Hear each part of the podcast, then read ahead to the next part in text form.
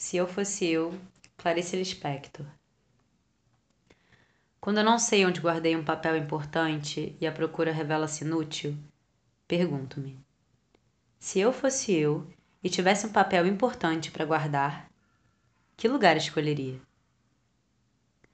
Às vezes dá certo, mas muitas vezes fico tão impressionada pela frase se eu fosse eu que a procura do papel se torna secundária e começo a pensar diria melhor, sentir. E não me sinto bem. Experimente. Se você fosse você, como seria e o que faria? Logo de início se sente um constrangimento. A mentira em que nos acomodamos acabou de ser movida do lugar onde se acomodara.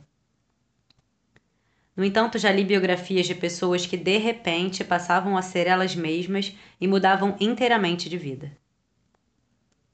Acho que se eu fosse realmente eu, os amigos não me cumprimentariam na rua, porque até minha fisionomia teria mudado.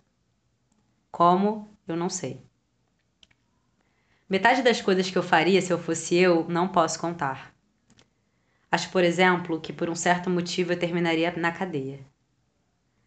E se eu fosse eu, daria tudo que é meu e confiaria o futuro ao futuro.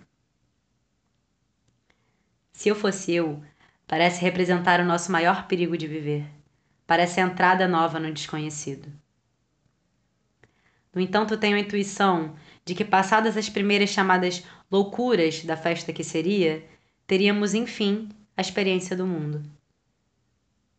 Bem sei. Experimentaríamos, enfim e em pleno, a dor do mundo.